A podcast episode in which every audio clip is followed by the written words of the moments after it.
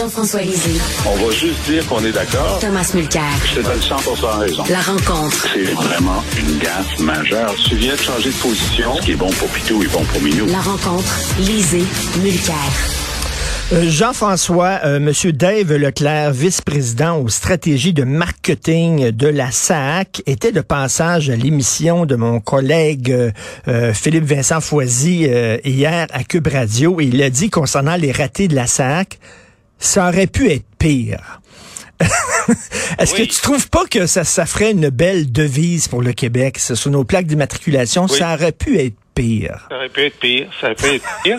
Et moi, j'ai toujours dit que le seul vrai slogan euh, en, politique, c'est voter pour le moins pire. Et c'est nous sommes les moins pires. c'est effectivement les gens c'est rare qu'ils trouvent que les candidats sont très bons, sauf Tom et moi, évidemment. Mais, mais, c'est vrai quand tu y penses que tout pourrait être pire. Tu sais, comme en, Ukraine, ça aurait pu être pire. Il aurait pu lancer la bombe atomique. Tu sais, c'est comme... C'est sûr. Mais lui, je suppose que M. Leclerc essayait d'expliquer que euh, ils ont tellement travaillé que au lieu d'attendre euh, au lieu d'attendre 8 heures, ils travaillent on, on attend 4 heures. Alors pour lui, il dit regardez, si j'avais rien fait, c'eût été pire. Qu'est-ce que tu en penses, Tom, comme devise du Québec? Ça aurait pu être pire. C'est bon, ah, ça. Je pense que c'est une œuvre de pur génie. Je pense que tous les trois, on devrait écrire un bon article de 1500 mots là-dessus, expliquant pourquoi ça devrait être ça, notre devise. Mais c'est fabuleux quand quelqu'un... Ça, ça s'appelle un lapsus révélateur, parce que la personne qui l'accompagnait pour cette euh, entrevue radiophonique qui est là pour lui faire des petites notes et des petits signes, a dû aller se cacher en dessous du bureau quand il a sorti ça. C'était certainement pas dans les lignes préparées par le service de communication de la Société d'assurance automobile du Québec. Ça aurait pu être pire. Tu imagines les, fonctionnaires qui sont en train de, regarder ce nouveau système-là, puis il y a des gens qui disent n'appuie pas le bouton vert, puis le patron qui dit quoi, ce bouton vert? Alors tout d'un coup, on remplace un système qui marchait ça qui me fascine toujours là-dedans. Moi, je me souviens, à une époque, on était en train de donner un, incroyable contrat à, Québec avant le Phoenix. Alors, on donne un incroyable contrat à une compagnie américaine pour refaire le système de paie de tous les ministères et organismes. Et je, trouvais ça loufoque parce que c'était des, centaines et des centaines de millions de dollars à l'époque. je croise une des personnes responsables dans, le cadre d'une activité quelconque. il commence à me dire, écoute, on est, on est juste à la veille. On va avoir nos prochains chèques de paie avec le nouveau système. Et je dis, as l'air tout excité, mais la semaine dernière, tu avais un chèque de paie. Le système émettait des, chèques de paie. Alors ça, c'était la manière à l'époque. Souvent, les gros, les grands patrons, les sous-ministres en titre et certainement les ministres connaissent absolument rien dans ces affaires-là. Donc, c'est aux geeks, aux étages inférieurs qui s'excitent lorsqu'ils se font vendre, ils se font, ils, rencontrent des big shots des compagnies américaines, ils se font dire non, c'est vraiment ça que ça te prend, puis ils achètent. Au lieu de se dire ça aurait pu être mieux, tu comprends? Non, on dit ça aurait pu être pire. J'adore ça, j'adore ça. Euh, Jean-François. Ça fait penser, ça penser à une réponse comme ça, véridique, mais qui est pas extraordinaire en termes de communication. C'est quand un gars qui s'appelait Dan Quayle, qui avait été choisi par George Bush, euh, le père, comme candidat à la vice-présidence. Potato. Et dans la demi-heure, dans la demi-heure où il est choisi, les gens lui demandent, puis c'est une question, qu'avez-vous fait pendant la guerre du Vietnam? Puis là, c'était, il, avait réussi à s'esquiver de la guerre alors qu'il était dans, dans les âges où il aurait dû y aller. Puis là, il dit, vous savez, si j'avais su que je serais candidat à la vice-présidence, je serais allé au Vietnam. C'est extraordinaire. C'est extraordinaire. Euh, Jean-François, Justin Trudeau qui va se tourner vers un rapporteur spécial qui, lui, va lui dire si oui ou non il devrait mettre sur pied une commission d'enquête. C'est du zigonnage. Ça n'a pas de bon sens. Qu'est-ce que tu en penses, Jean-François? Ben, écoute, moi, je pense qu'il est allé aussi loin qu'il pouvait aller euh, hier. Donc, il a annoncé que Bon, le comité des communes qui fait déjà son travail va continuer à le faire. Il y a un comité restreint des communes euh, où des députés libéraux, conservateurs, NPD et bloquistes ont des autorisations de haute sécurité Il va leur donner le mandat de regarder ce que le CRS a dit là-dessus. Ils vont faire des recommandations. Dit qu'ils allaient augmenter, ils allaient euh, avancer sur un registre des, gens qui travaillent pour des puissances étrangères. Ils ont toujours résisté à cette idée-là depuis des années. Et là, ils disent que bon, ils vont entamer des consultations pour ça.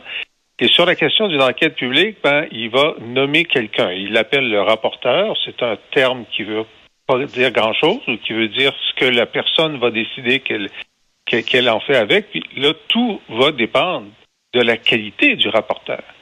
Parce que, par exemple, s'il décide que c'est, euh, je sais pas, Madeleine Arbour, ben, là, on va être en voiture. S'il décide que c'est Bob Ray, son ami, qui est à l'ONU maintenant, ben là, on va savoir que ça va être le rapport qu'il veut avoir. Alors, donc, tout va être dans la qualité de cette personne-là. C'est pour ça que le pouvoir de nomination est très, très important. On va voir, il, demande au chef de l'opposition de lui suggérer des noms.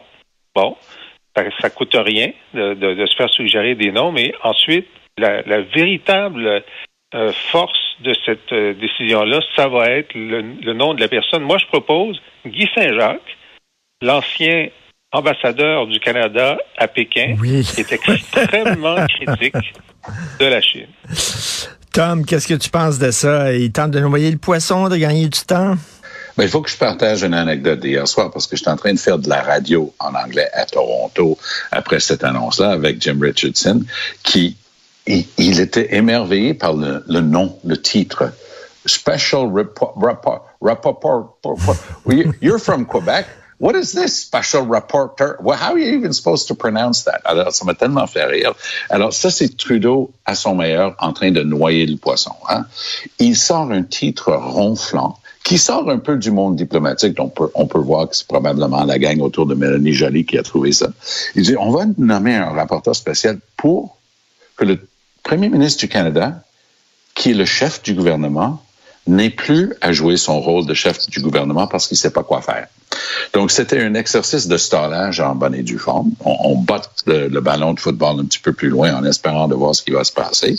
Trudeau était dans de très mauvais draps. Moi, je pense que Jean-François est sur un filon très prometteur lorsqu'il parle de Louise Arbour. C'est exactement le, le, niveau Wayne Gretzky que ça prend à Trudeau pour sauver la face dans cette histoire-là. 30 jours pour faire quoi? Pas grand-chose, parce qu'on a besoin d'une enquête. Mais oui. c'est le rapporteur spécial qui va décider à la place de Trudeau si oui ou non on va avoir une enquête. Ben oui. Ce qui m'a émerveillé, c'était les plantes vertes. Alors, Trudeau, pour montrer tout le sérieux de la démarche, arrive 30 minutes en retard. Alors, tu peux être sûr qu'ils étaient encore une douzaine à, peaufiner le gâteau avant de le mettre dans le four. Et Trudeau arrive, donc il a Marco Mendicino, son ministre de la Sécurité publique. Lui, il a le droit de parler un petit peu, puis Trudeau lui donne une accolade, là, d'une de dire « Merci de m'avoir sauvé, au moins tu as dit quelque chose qui tenait la route. » Les trois autres, Pablo Rodriguez, Mélanie Joly et Dominique Leblanc, trois plantes vertes. Ils sont arrivés, ils sont restés là jusqu'à cette affaire-là, puis ils étaient là pour essayer de dire, ben regarde, on, on est un paquet de monde, ça doit être bon notre affaire. Très important, oui. Ah ben oui, ben oui. Ah, mais, aucun, aucune importance, en fait, cette annonce-là, sauf le stallage pour Trudeau. Euh, c'est ça. Ben, Jean... je, je, je, suis moins sévère. Je suis moins sévère. Parce qu'il y a quand même du mouvement. Il y a du mouvement sur le registre. Il y a du mouvement sur le comité, euh, le comité spécial.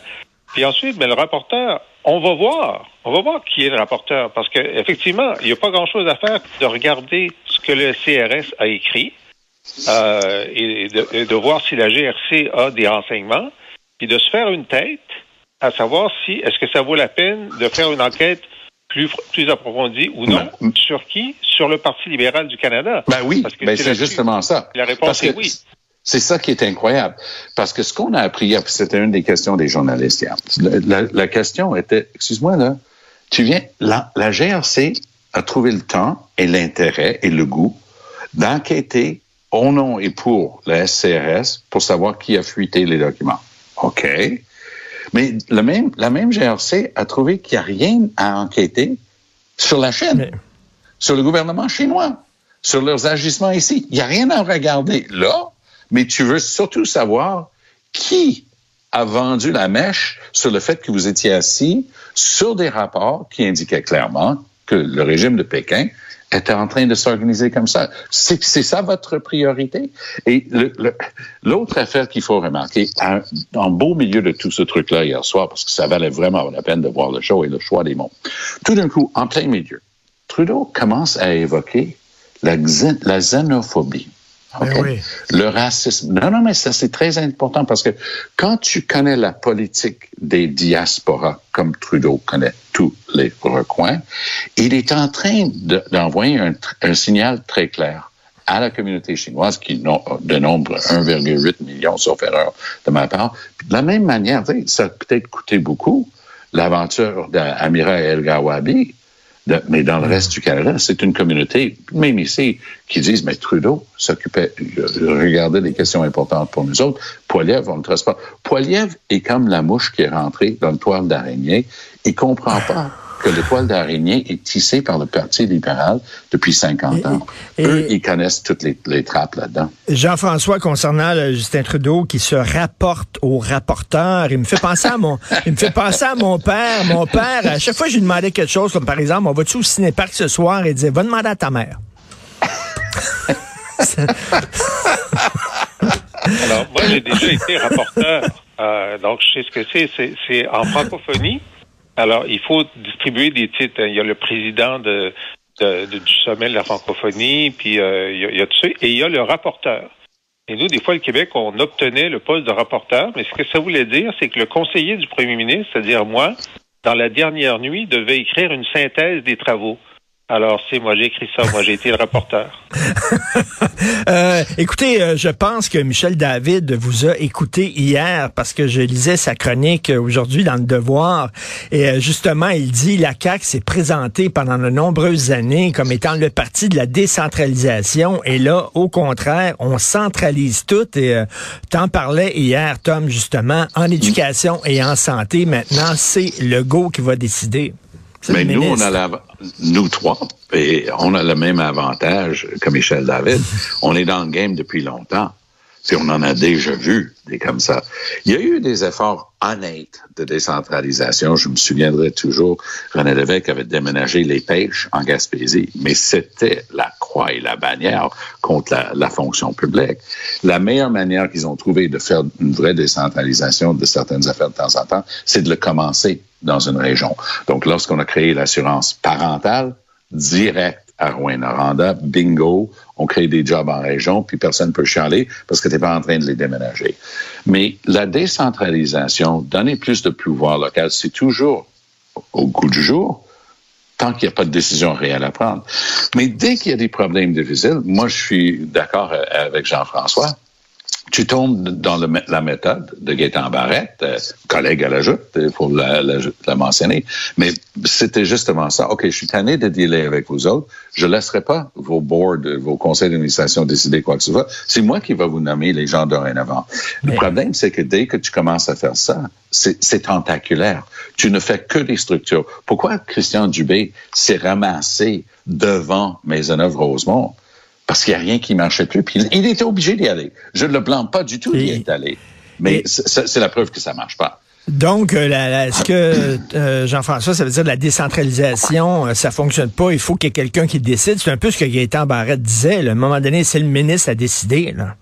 Oui, et puis donc, ça fait en sorte que partout dans, dans, dans le réseau, personne ne prenait de décision parce qu'il fallait voir si le PDG était d'accord, puis si le PDG regardait si le ministre était d'accord, ce qui fait qu'il y a des décisions qui auraient pu être prises localement pour euh, arrondir des angles, prendre des initiatives, etc., qui se faisaient pas parce que tout le monde avait peur de la hiérarchie qui était trop forte.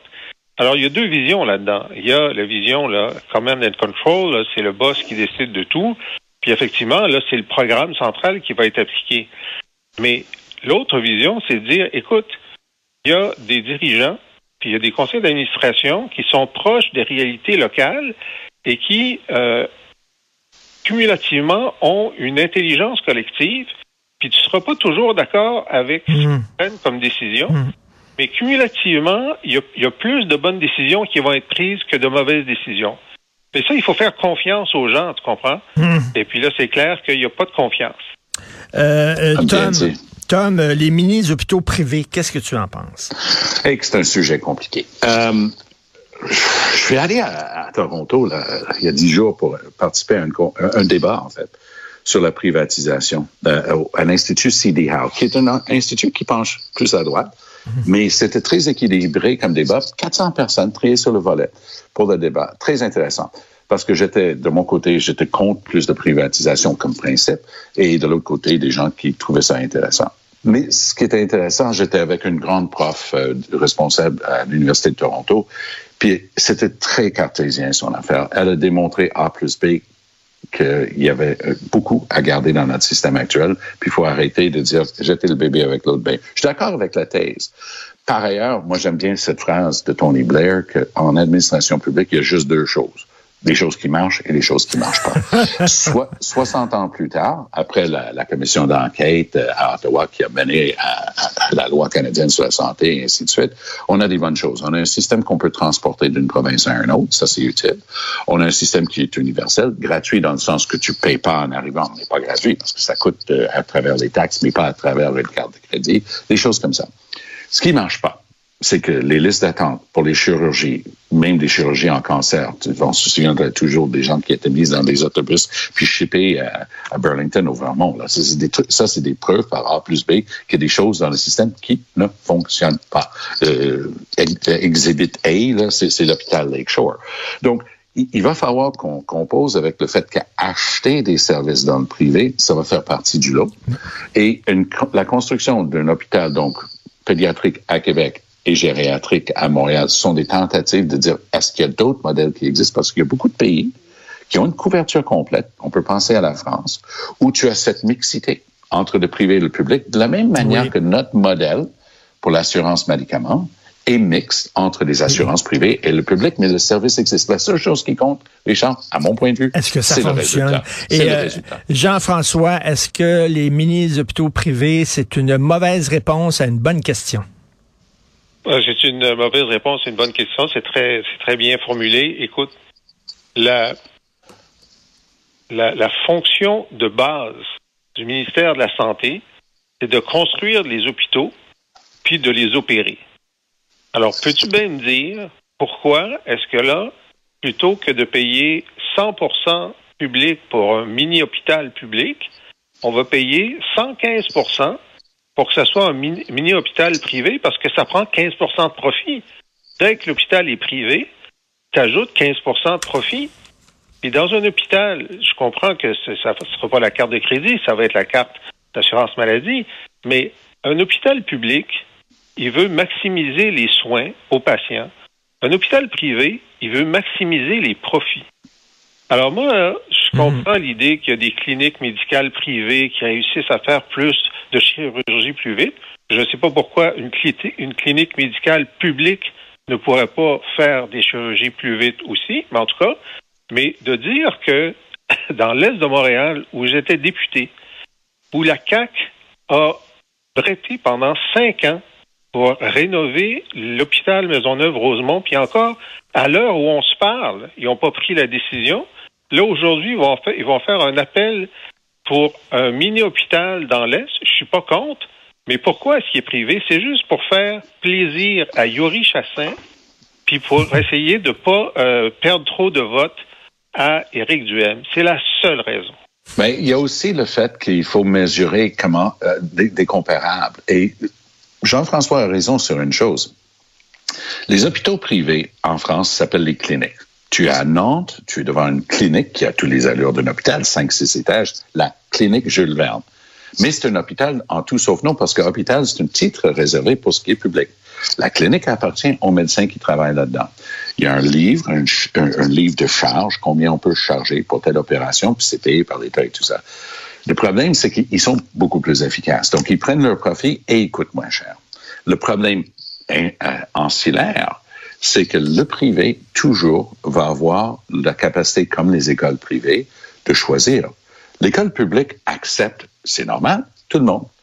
L'hôpital public accepte, c'est normal, tout le monde. Mais il y a toutes sortes de petites entorses à cette règle-là lorsqu'il s'agit du privé. Si tu as une personne qui dort dans la rue, qui a un problème de santé, il s'en va au public. S'il y a un problème suite à, un à une opération dans un hôpital privé, le patient s'en va dans le public. Et le privé peut choisir les meilleurs patients. Pas de conditions suggestantes, pas de problème de poids, ne fume pas. Il existe une grande clinique pour les euh, à, Toronto pour les hernies qui s'appelle The Shoulder Clinic et c'est comme ça qu'ils opèrent, littéralement. Tu rentres pas là-dedans si tu as une de ces conditions sous-jacentes, si tu fumes, si tu es trop gros, et ainsi de suite. Et là, ils montrent le statistique, ils disent, hey, regarde, on a des très bons résultats. Mais oui, Ben oui. tu choisis tes patients. Ben c'est ça. C'est un peu comme les écoles qui euh, choisissent leurs étudiants et ils choisissent les meilleurs. Fait qu'après ça, ça. c'est sûr que c'est eux autres qui sont euh, les meilleures écoles. Merci beaucoup à vous deux. Allez, à demain. Merci. Merci. À demain. Bye. Bonne journée.